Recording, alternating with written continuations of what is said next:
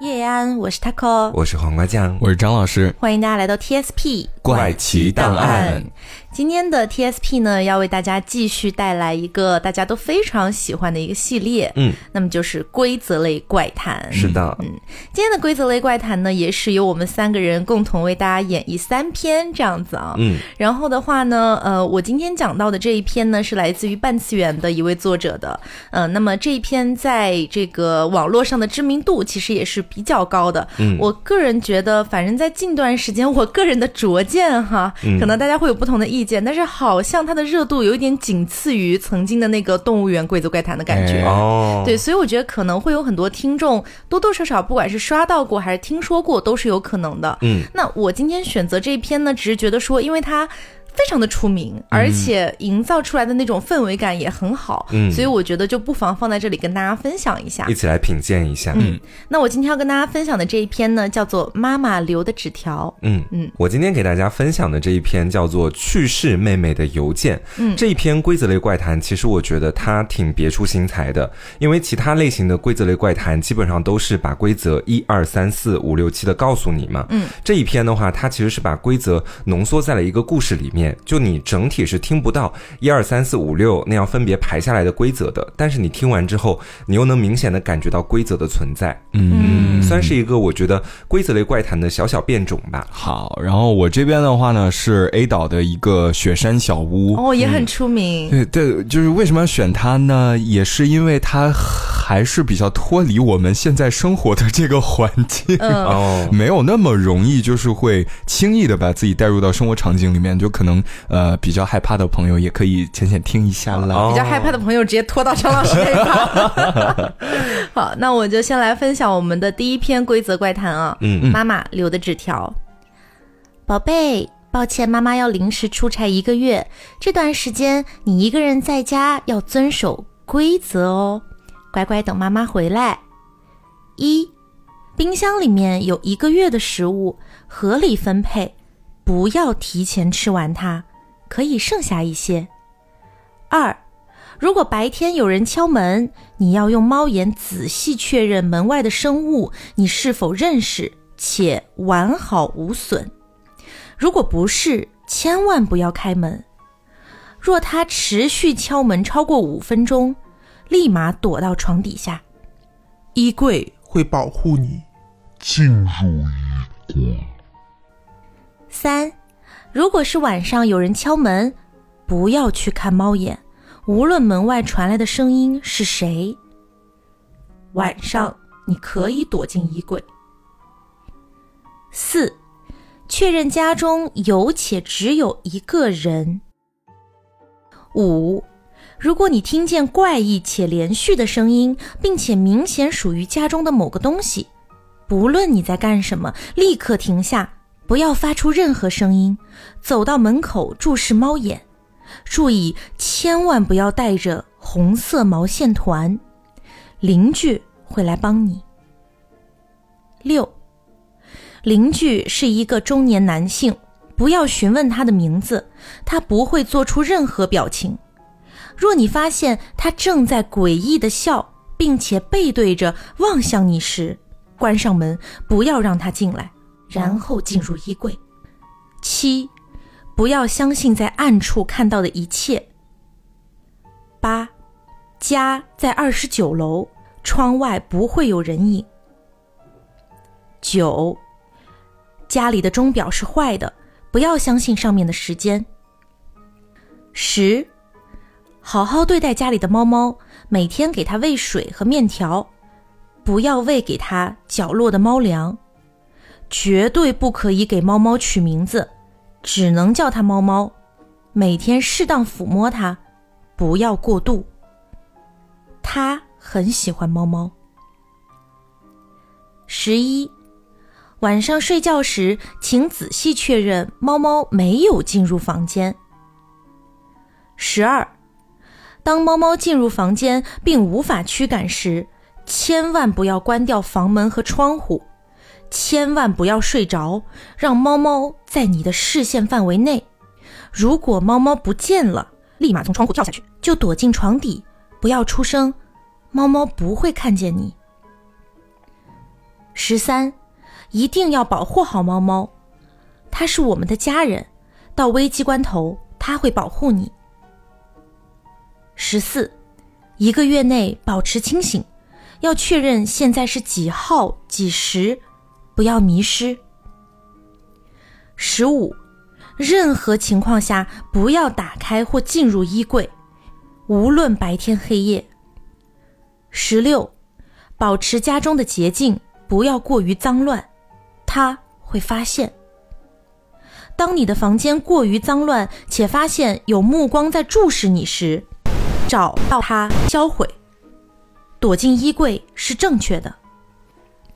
十七，客厅的镜子可以看到整个客厅，不要让它注视你超过三十分钟。当你躲在桌子下时。可以。十八，不要尝试自杀。十九，妈妈不会提前回来，妈妈只会在三十天后的上午九点回来。无论早回还是晚回，都不要相信。二十，当妈妈没有准时回来的时候，请极力保持清醒。不要相信那个女人的一言一行，不要吃她做下的饭，不要执行她的任何命令，不要和她对视，不要让她发现你知道。妈妈不会准时回来，妈妈又不是机器。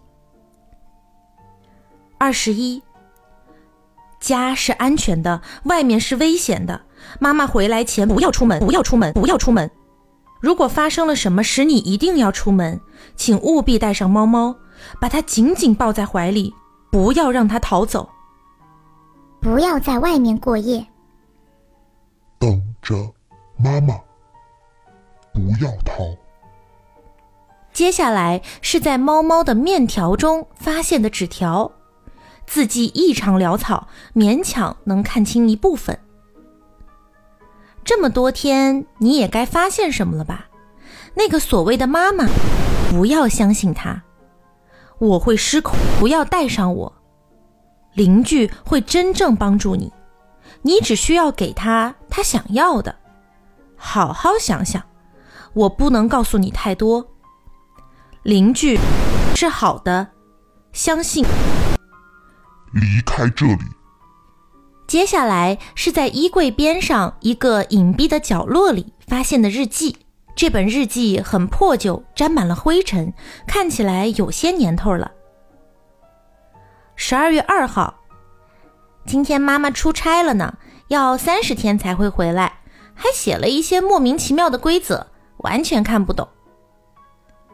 十二月七号，这段时间我一直在和小咪玩，小咪真的很乖，只不过它好像讨厌吃猫粮，还把我抓伤了，真是奇怪。十二月号，感觉已经过了很久了呢。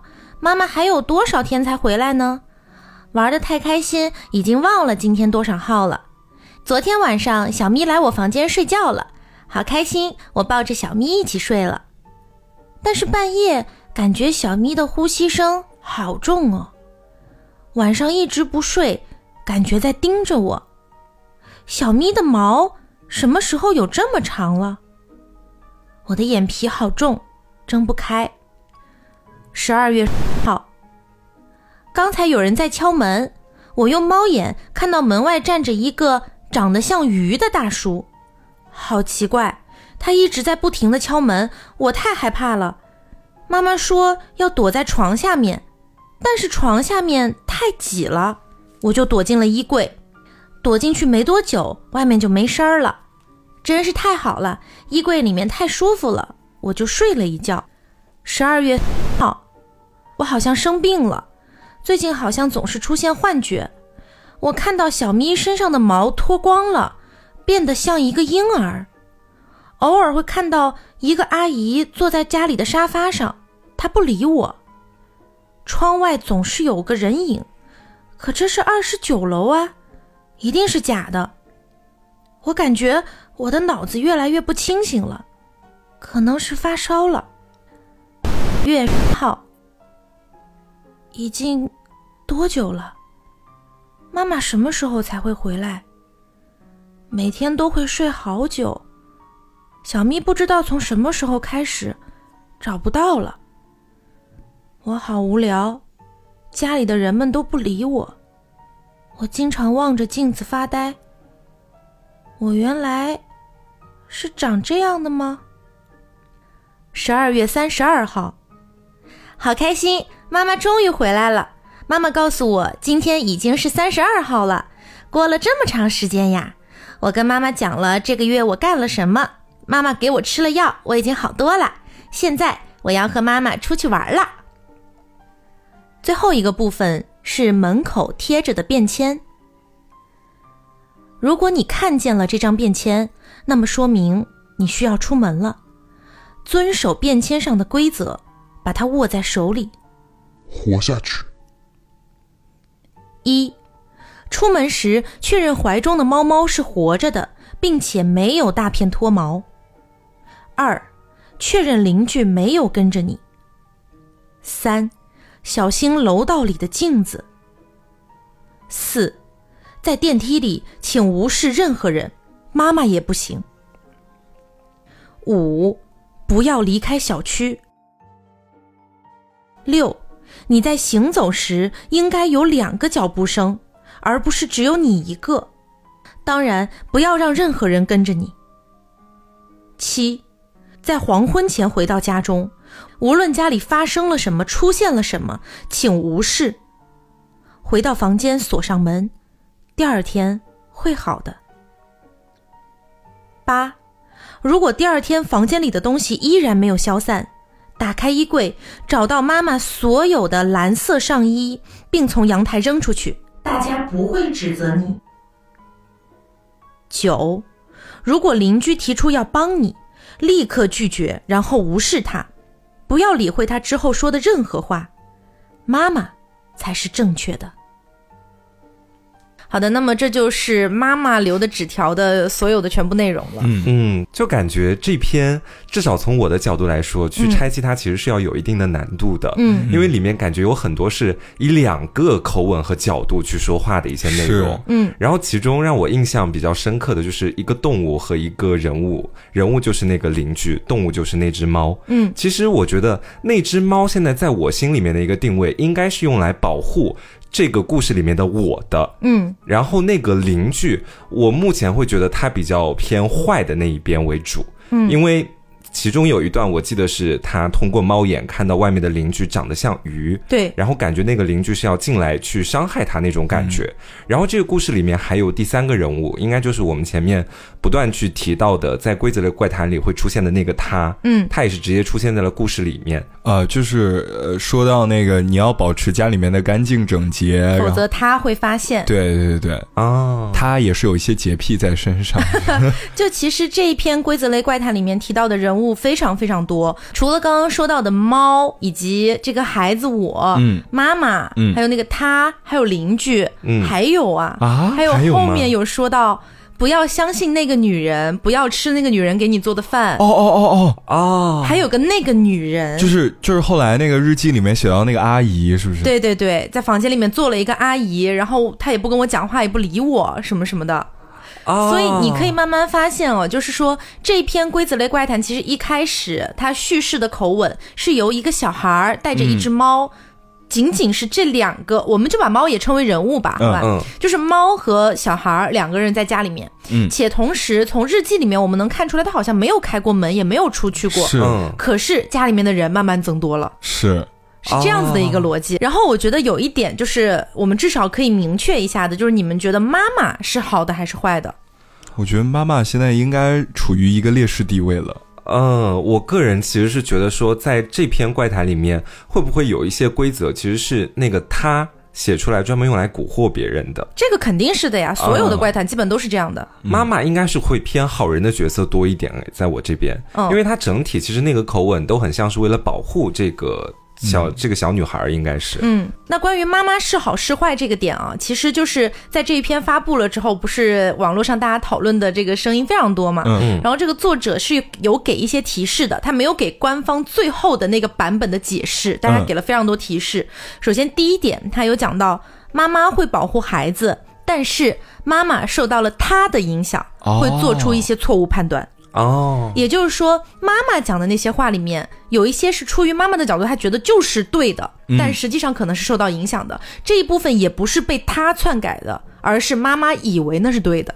好复杂。对妈妈被对，骗了，就等于是有一点被骗的意思。嗯，然后中间还有提到，就是妈妈在三十天之后会回来。嗯那么我们在这一篇能看到，妈妈应该是没有回来的。是是对，因为她后面讲到什么三十二32三十号。二号，对十二月也压根儿没有三十二号啊，对，没错，所以说妈妈应该是没有准时回来，也不可能提前回来的。嗯嗯，然后所以说妈妈在这个故事里面应该是最终被他或者被其他一些势力给吞噬掉了。哦就是妈妈很不幸没有回来这样子。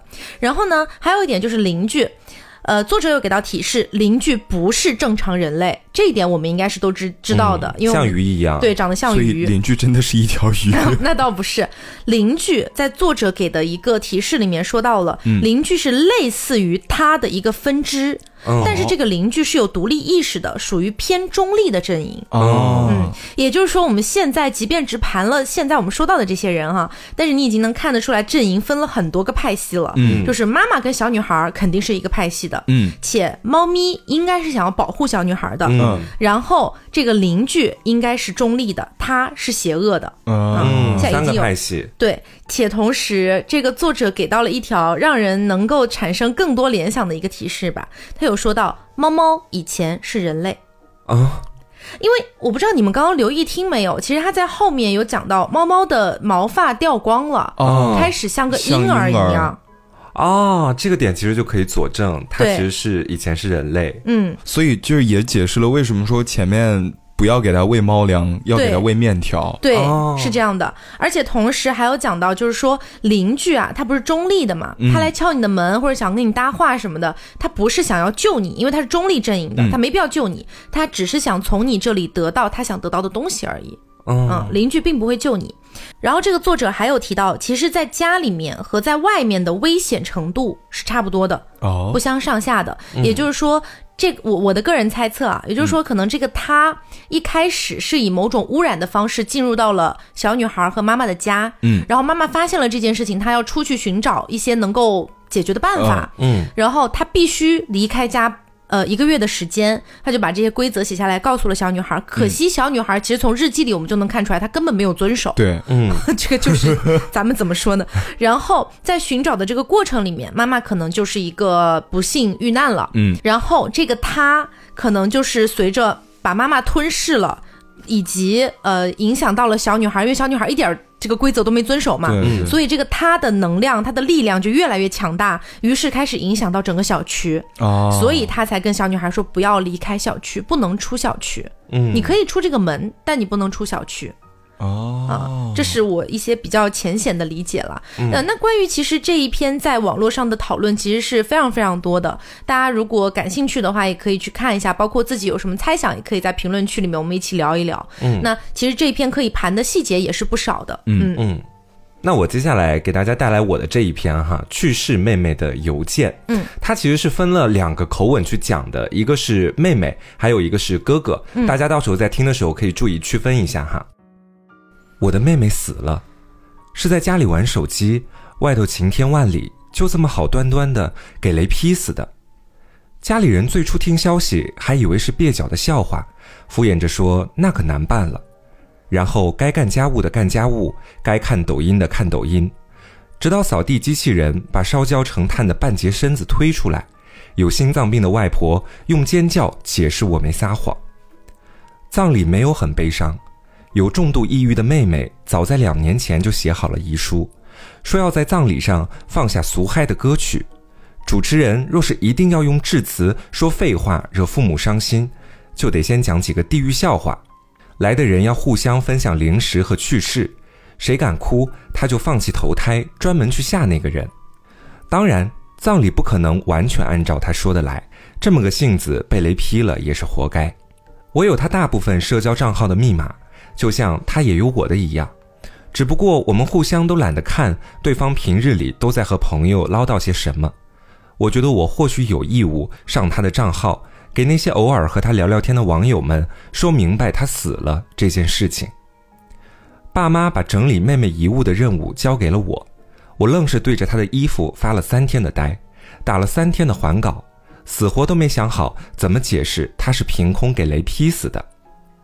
第四天，我放弃了解释他的死，希望他的网友们能像世界上绝大多数的网友一样，懂得萍水相逢的人没义务互相说明自己的状态、行程以及为什么突然失联这件事，自觉地寻找新的朋友一起看地狱笑话。退出切换账号界面，登录了我自己同样三天没发言的账号，在大堆安慰消息中看见了三封新的邮件，发件人是我妹妹的账号，我按照顺序依次打开。接下来是妹妹第一天发来的邮件，里面的内容是：我的哥哥被雷劈死了，这么说可能看起来很奇怪，也很好笑。但是看着他焦烂的尸体，我实在是笑不出来。我的心理承受能力可能没我想象中那么好。告诉爸妈和外婆的时候，他们甚至以为我在开玩笑，要我别拿哥哥当笑话说。这也太猝不及防了。我甚至不知道该怎么去悼念他，也不知道该敲下什么样的文字来叙说这一刻的心情。我能做的好像只是关掉这几天的扫地机器人。不让他进入哥哥房间去清扫哥哥焦黑的身躯，哥哥的账号再也不会有人上了，除了同样知道他所有平台密码的我。我不想登录他的账号。过去我们一直尊重彼此的隐私，如今一旦破坏，就好像承认他真的用一个荒诞的方式离开了一样。我暂时还接受不了这件事。但是我也不想伤春悲秋，哭哭啼啼对着他永远不会回复我的小窗去写什么伤感的东西。算了，以后他的邮箱收件箱就是我的赛博日记本了。反正他不能反对。如果是我死在他之前，我也不会希望他为了宣布我的死因而登录我的账号。我们这方面应该还算是默契的吧。妹妹写的第一封邮件到这里就结束了，接下来是哥哥的叙述。好吧，我承认我们算是默契的，虽然默契的只是结果，而不是过程中的思维方式。接下来是妹妹第二天发来的邮件，里面的内容是：扫地机器人又启动了，是外婆开的吗？声音也太烦了，我直接把它电源拔了，并且告诉所有人说这几天不希望它运作。按照迷信的说法，哥哥死了七天后要回家来收脚印的。要是扫地机器人把他的脚印也扫掉了，他会不会蹲在机器人旁边费劲儿的抠他的清扫入口呢？黑白无常会不会很无奈的坐在旁边等他？算了，拿死去的哥哥开玩笑干什么？也不好笑。反正这几天不要开机器人，我讨厌它的声音。第二封邮件到这里结束了，接下来是哥哥的角度。妹妹倒是从扫地机器人买回来的第一天就明确的说过不喜欢它，嫌吵，却还不得不让它进入自己的房间。接下来是妹妹第三天发来的邮件，里面的内容是：不知道为什么躁动的情绪一直按捺不下来，心脏一直跳得很快，很难受，是因为昨天拿哥哥收脚印开了玩笑吗？对不起，哥哥。爸妈要我帮忙收拾哥哥的遗物。我翻箱倒柜，居然找到了一个美少女的手办，无语。不过我也有二次元帅哥立牌，不好意思吐槽他，给他小心的清洗，放桌子上了。第三封邮件到这里就结束了，接下来是哥哥的口吻。我确实有一个美少女的手办，可是拜托，谁能拒绝静音铃？到此为止，没有出现什么“哥哥你看得见吧，我恨你”。是那个女人害死了我之类的狂躁女鬼发言，也没有出现这是灵异主题综艺的恶作剧了，吓到了吗之类的字眼。虽然不明白邮件来源，但这的确是妹妹的口吻和习惯。外面的扫地机器人响起来，轰隆隆地行驶到了我房间的门口。想到邮件的内容，我走过去把它关上了，充电口的电源也拔掉了。妹妹的遗物里确实有个帅哥立牌。我也不认识这个二次元帅哥到底是谁，他很少给我分享这方面的事。我也学着邮件里描述的那样，把立牌清洗了一遍，放在妹妹的书桌上了。随后又是三天过去，一切照旧。来安慰和悼念的亲戚朋友也好，沉溺在悲伤里的家人也好，有模有样的哭泣之后，人们还是会分享起这两日的八卦。生活永远都在缓慢地推动人们的一切行程。扫地机器人再也没有打开过。我决定等到葬礼七天后再说，哪怕这并不是严格意义上的头七。立牌我也没让其他人碰，只是放在他原本喜欢放着的地方。他的社交账号我完全放弃了登录宣布死因的念头。葬礼结束的第七天，我收到了第四封来自妹妹账号的邮件。很难说我看见它时是什么心情，可能是期待，也可能是疑惑。但不论如何，我会立刻打开，我会毫不疑心的看完，我会相信这就是妹妹所想的。接下来是妹妹在第七天发来的邮件，内容是：我还以为今天就是哥哥的头七，结果被人家提醒了才知道，葬礼后的第七天不算，这也太尴尬了。我还想今天要注意形象，省得哥哥收脚印的时候看见我一脸憔悴会担心，妆都白化了。他什么时候来的？家里怎么一点灵异现象或者托梦都没有？写到这里就饿了，想吃水果，好奇怪，我本来不喜欢吃水果的，但是这两天超级想吃点随便什么水果，苹果也好，枣子也好，什么都想吃一点。明明我也不饿。姑且理解为哥哥在催我吃水果好了。明明活着的时候懒得管我，怎么死后变得婆婆妈妈的了呢？算了，管是不是他。打完这段字就下去买点水果，什么都行，也带一点糖给外婆吃吧。她这几天肯定伤心坏了。第四封邮件到这里就结束了，接下来是哥哥的口吻。妹妹不爱吃水果，我也不爱吃。外婆很喜欢追着我俩苦口婆心的催，然而我俩都全当耳旁风。不过这几天心绪太重，若不是看邮件，还真没注意到外婆伤心的程度比任何人都厉害。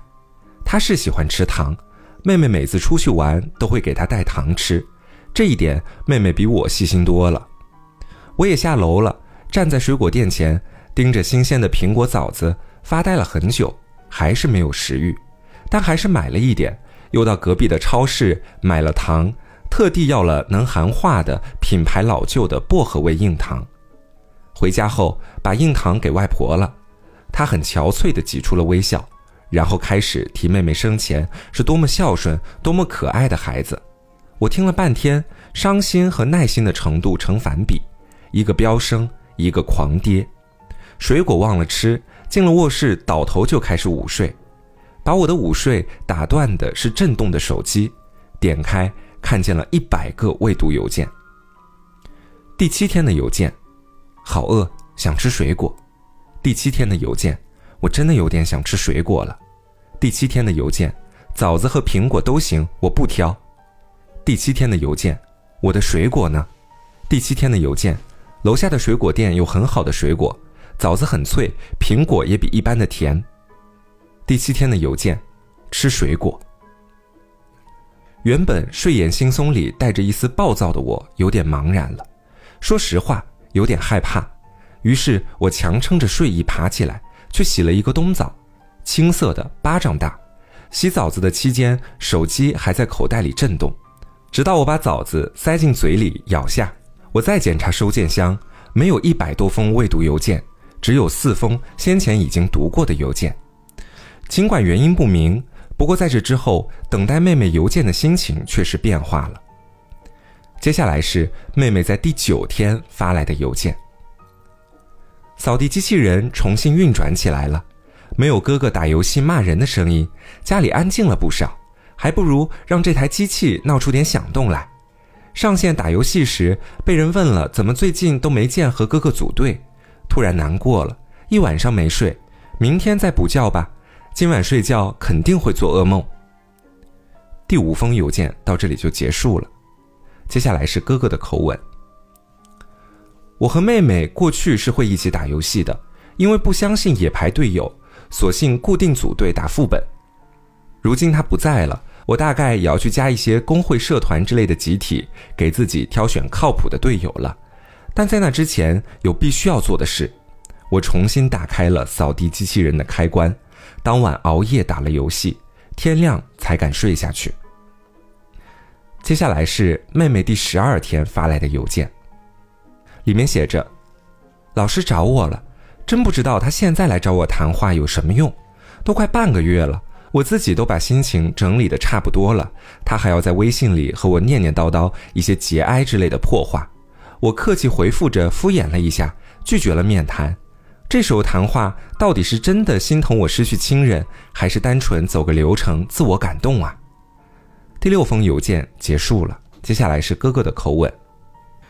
我这几天都没怎么看微信之外的社交软件，也不知道妹妹有没有发新的邮件。这不能怪我，毕业设计做起来也太忙了，我直接在原地忙得团团转。在我都快忘记自己叫什么的妹妹葬礼结束的两周后，导师给我微信发消息，问我方不方便面谈。我猜他想安慰我，事实上这种安慰倒也没什么效果。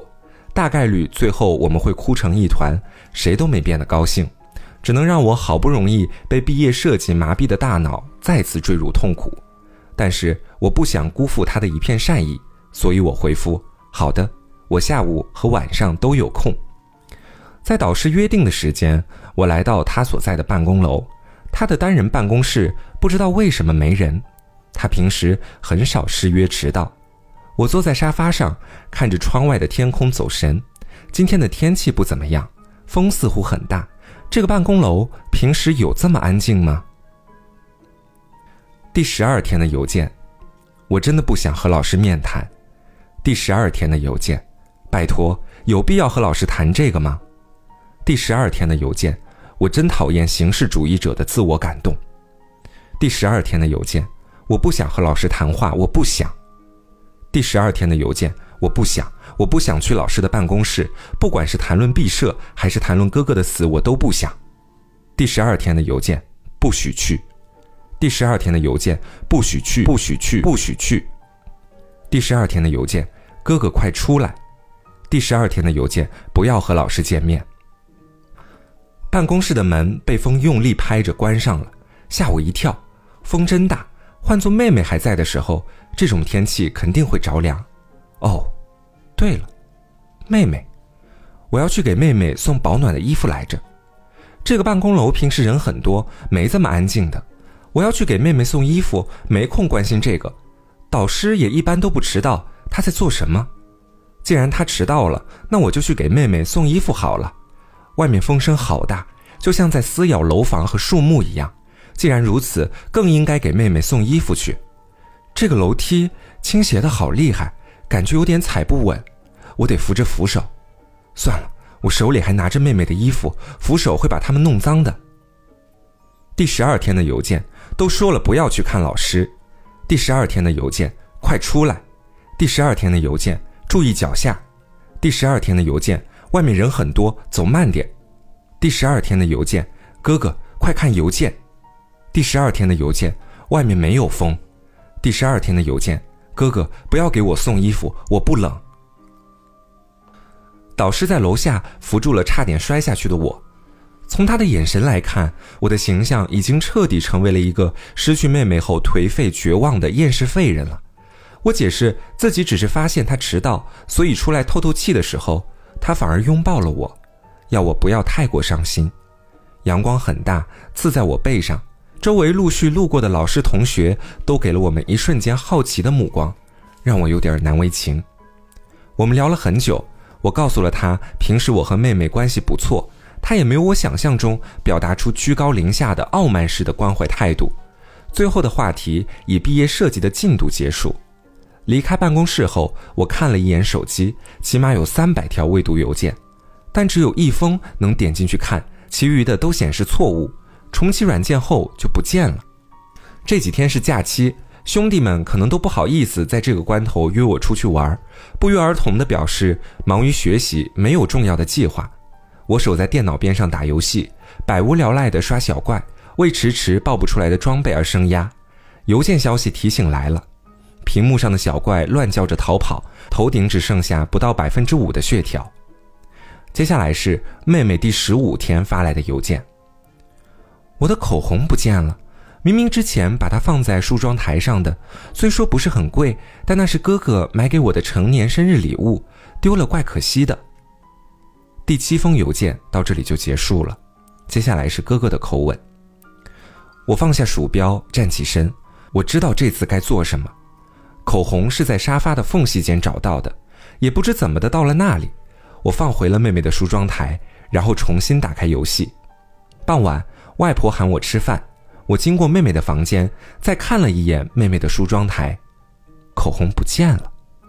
我特意等到了睡前，没有看见上百封的邮件刷屏式的出现，叫我再找一次，确信这次完成了妹妹说的话，口红已经算是被找到收起来了，才安心睡下。接下来是妹妹第三十天发来的邮件。我想起了一件有趣的事。中学时喜欢哥哥的女生曾经给他送了球鞋、球衣作为生日礼物，但他却是个痛恨运动的宅男，真可惜啊！那个女生其实还挺漂亮的，哥哥就那么说着“抱歉，我用不上”，一边把礼物原样退回去，也太直男了。要是好好收下来，以后有机会回礼，一来二去，现在固定组队打游戏的可就不止我们俩了。说这么多无关紧要的话，事实上哥哥的生日也快到了。我们兄妹之间很少互相送礼物，最多也就是陪着对方到公园走走散心而已。越想越觉得心里过不去，于是逃课搭车去了以前经常去的公园，走在路上看风景。那些设施已经年久失修，看起来真的很荒芜。游客好像也越来越少了，仿佛离我而去的不止哥哥一样。即使如此，我还是在公园里走了一会儿，谁也不知道我在这里。这是只属于我和哥哥的小秘密。第八封邮件到这里结束了，接下来是哥哥的口吻。如果公园真的已经近乎荒废，我倒是不想一个人前去，叫上了几个兄弟，说是陪我喝酒，一人带了一罐哈尔滨冰啤，坐着公交去了公园。话说回来，前面好像堵车了，我口袋里的手机又在震动。第三十天的邮件，我只想一个人去，谁也不知道，这是我和哥哥之间的小秘密。我反应过来，我遇到了这条信息。看看车窗外已经不知为何吵起来的司机，看看还在旁边插科打诨的兄弟，我改了口，说我只想一个人去公园了。兄弟到底是兄弟，互相瞅瞅，倒也理解了我。说着想看妹妹的话，就自己去看吧，别一个人突然想不开就行了之类的话，就转头商量去公园附近的烤肉店了。手机没再响了。刚刚那条说小秘密的邮件也自动删除了，司机们吵着吵着，突然就面面相觑，沉默了下来，莫名其妙，全都消了火，回到了各自的车上。从公园回来后，等待邮件的心情终于从期待完全变成了恐惧。他的下一个指令是什么呢？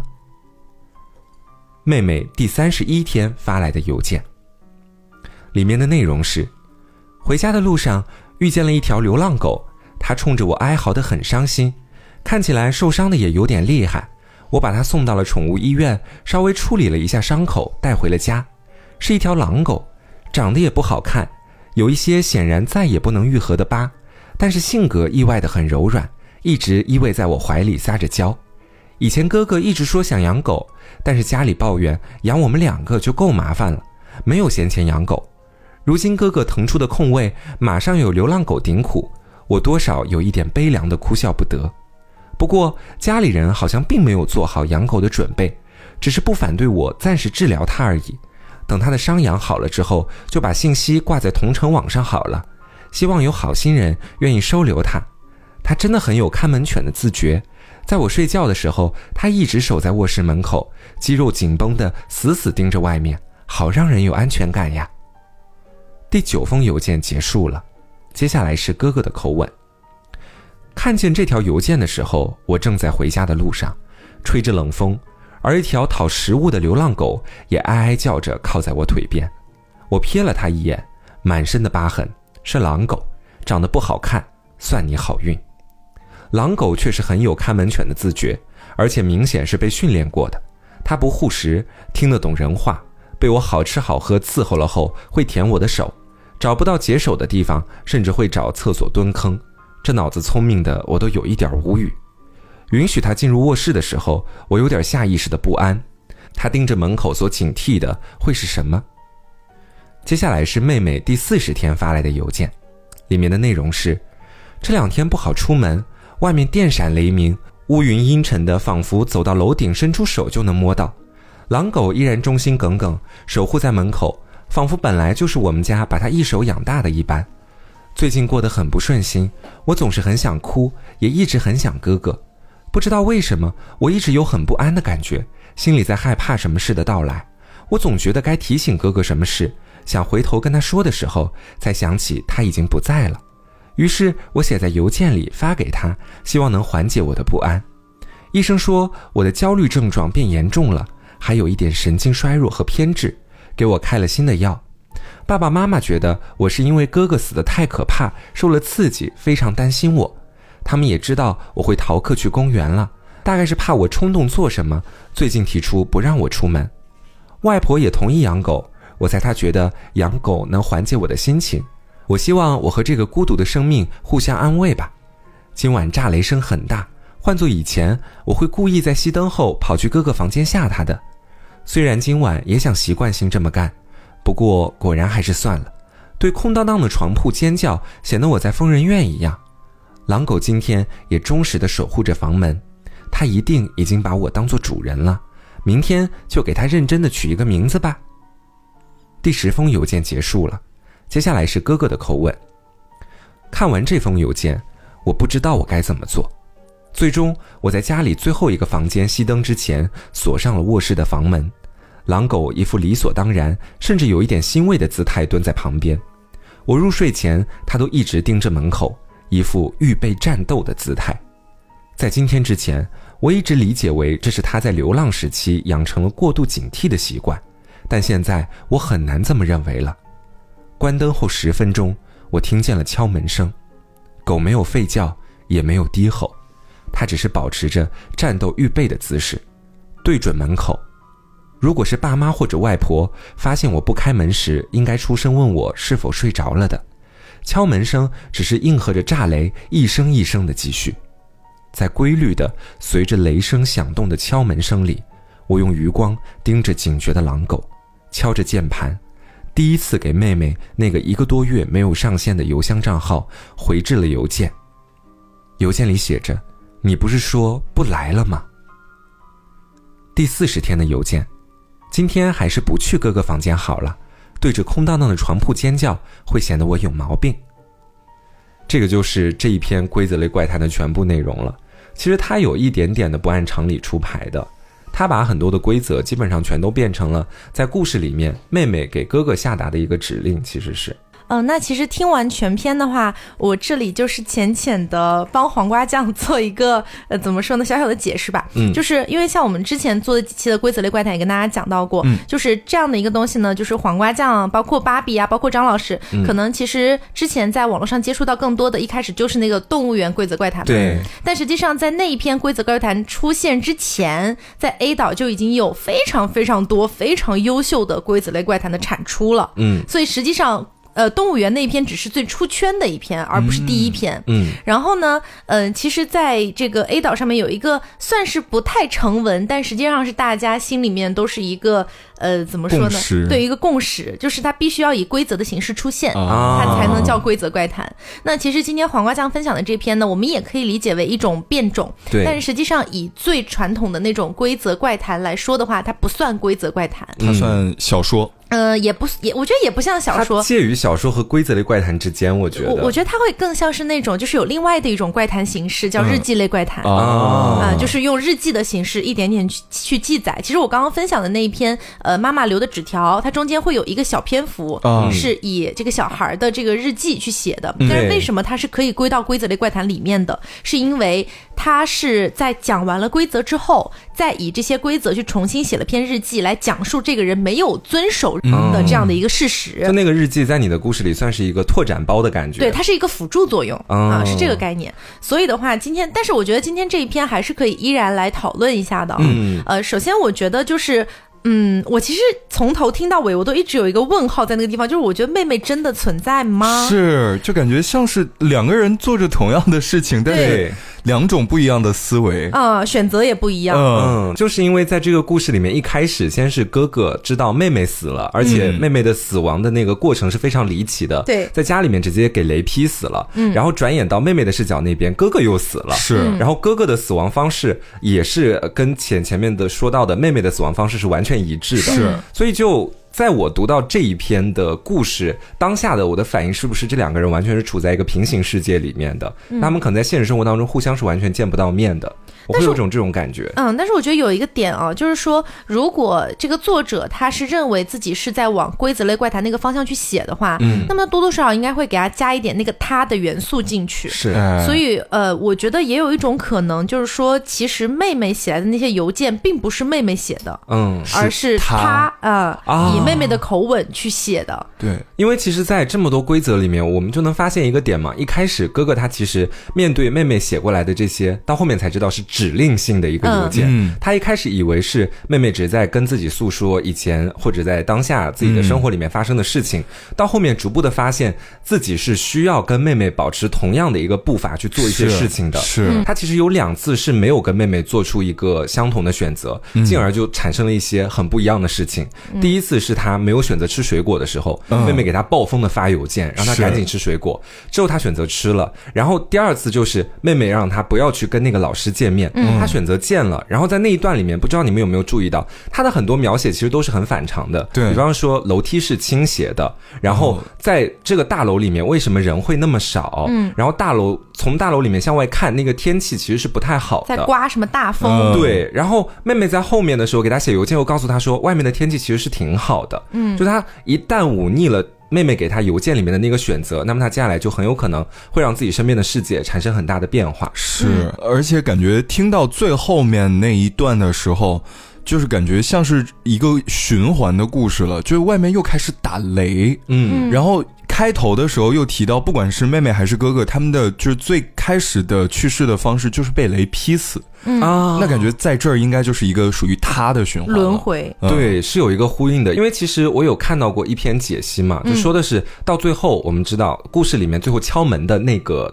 东西和生物，就是我们所谓的那个他了。嗯，他来到哥哥房门口去敲门的目的，就是要把哥哥也给他吞噬掉。那其实从这个往回推的话，就是这个他其实是建立在哥哥和妹妹的关系纽带之间的一种生物。嗯，然后在哥哥和妹妹之间产生的这种互动，暂且把它理解为平行时空之间的互动，会给他提供一部分的力量，让他力量越来越强大。嗯，而如果哥哥不去遵守妹妹给他下达的指令的话，他的力量就会越来越强，到最后强到某种地步，就是可以直接敲门吞噬掉哥哥的那种了。哎，可是我有个问题啊，就是如果说是按照说哥哥没有按照妹妹说的东西去做的话，那么他的力量就会增强。这个逻辑去走的话，嗯，哥哥只有那两次没有遵循而已啊，其实后面都是有在遵循的呀。他其实还有最后一次，我觉得是隐隐的。他最后其实是还有回妹妹一封邮件嘛，嗯然后我记得在刚开头的时候就有说到，他们两个彼此之间是互相不会参与到对方的社交，包括是回信这这方面去的。所以他最后发出去那那一封邮件，说不定也是在给那个他增强所谓的力量。可是，一开始的时候，哥哥就已经讲了，我知道妹妹所有的这些聊天软件对他已经登过一次了，嗯他登过一次了，然后后来又觉得说没必要去告诉这些网友这他妹妹死了的这个事情。嗯那有没有可能，就是他当时登上各种各样的社交账号，已经在暗中增长了所谓他的那个力量？就是我我明白你们说的那个意思，但就是让我觉得说，就是一开始弄了一下，然后忤逆了两次，后面都是顺着的，到最后呃可能又登了一下，发了一个，然后他的能力值就瞬间暴涨了，就那种感觉，就是怎么回事？上了个这么大的 buff 吗？那有没有一种可能，就是本来他的能量就是非常强的，嗯呃然后呢，就是呃，他是要通过妹妹发邮件的方式来试探哥哥到底他自己心里面是怎么想的。嗯然后后来发现，就是有那么一两次忤逆的情况出现之后，呃，他开始。他好像是借着妹妹温情的这个口吻，开始就是换了一种方式来说事情。嗯，然后说到最后，我我觉得是不管他顺着做也好，或者是逆着做也好，应该是都能够增强他的这个能量在的。然后一直到最后，呃，开始敲哥哥的门了。你的意思就是说，只要他们还保持着交流，对其实都是在用某种方式给他提供能量。对，哦，因为其实我觉得哈，就是呃，如果说这个邮件里的所有内容都是他写的，嗯我觉得好像也不合理耶。因为其实中间有讲到那一只狼狗，那个狼狗其实是保护者的角色。哦，对，他是为了不管是保护妹妹也好，还是保护哥哥也好，他是能够保护主人的。他每天是要在门口站岗的，而且有东西来了，狼狼狗是非常的警觉的。嗯所以狼狗在我心里应该是不做坏的。嗯，那么是妹妹先写了邮件告诉哥哥啊，我把这只狼狗带回家啦，什么什么的，然后哥哥才去照做的。也就是说，其实是妹妹想让哥哥把狼狗捡回家，保护哥哥。哦，对，是这样的一个逻辑，所以也就是我的一个大胆猜测，就是说有可能是一开始其实妹妹啊，她可能确实是被雷劈死的，但是。这个被雷劈死可能不是正常的那种自然现象那么简单，嗯她可能就是以某种方式先被他给吞噬了，嗯然后妹妹在吞噬了之后，一些残存的一些能量，然后再去告诉哥哥你应该做什么样的事情应。该怎么做？对也但是哥哥最后也失败了，其实。对，也就是说，如果妹妹非常不希望哥哥去见那个老师的话，嗯就证明那个老师可能也是打个问号，有点问题的。嗯嗯，而且在那个呃整个故事里面，其实是有写到的，老师当时选择直接拥抱了他，然后他有一个段落是说，让周边的其他的老师和同学都有一点意外的看着他们两个，嗯。我会觉得这也有会有一点不对劲的地方，就是哥哥跟他之间的能量传递。嗯。嗯。嗯，所以我觉得这一篇应该就是妹妹先，我我个人猜测哈，嗯。就是妹妹先被他给吞噬了，然后妹妹想要通过邮件的方式去救哥哥，但是又不能直接说，因为会被他发现，嗯。所以妹妹就只能不断的用邮件，好像是在回忆往昔啊，嗯。或者希望他做点什么事情啊，这种感觉、去影响哥哥的下一个判断和这个呃哥哥会去做的一些选择，对，但是实际上，在这个过程里面，可能一直在给他增加能量，嗯。或者是我的另外一个猜想，就是说他不一定需要能量，他可能需要一个我们打引号的敲门砖这个意思，啊就是类似于我们以前看的那种鬼片，鬼如果要进入到你的家里面，他首先是需要你邀请他，嗯那个鬼才能进来的，类似于这种感觉的。然后当哥哥真的登录了那个邮件去回信给妹妹的时候，这个他等于是在邀请他了。对，哦等于是在邀请他进来。啊，其实我觉得这个理解比那个积攒能量到最后，是然后就直接冲破所有束缚，直接来到他的门前，要更有说服力一点。嗯，好，那么呃，今天呢是我们的规则类怪谈大放送的上集，哎哎，我们我们张老师给大家准备的这个雪山小屋，我们将放在下一期，因为时长已经爆掉了。是的啊，那么下一期的话呢，依然是这个呃规则类怪谈。那么喜欢听规则类怪谈的朋友们，就可以期待我们的下一期节目啦，嗯嗯我们会继续来放送的。好，那么我们今天的节目差不多就是到这里，也希望大家能够喜欢，包括大家今天听到的两篇，如果你对于其中的一些细节和内容有自己的一些推敲和理解的话，也欢迎大家在评论区留下你的一些看法和想法。嗯，好，那么我是 taco，我是黄瓜酱，我是张老师。那我们下周再见，拜拜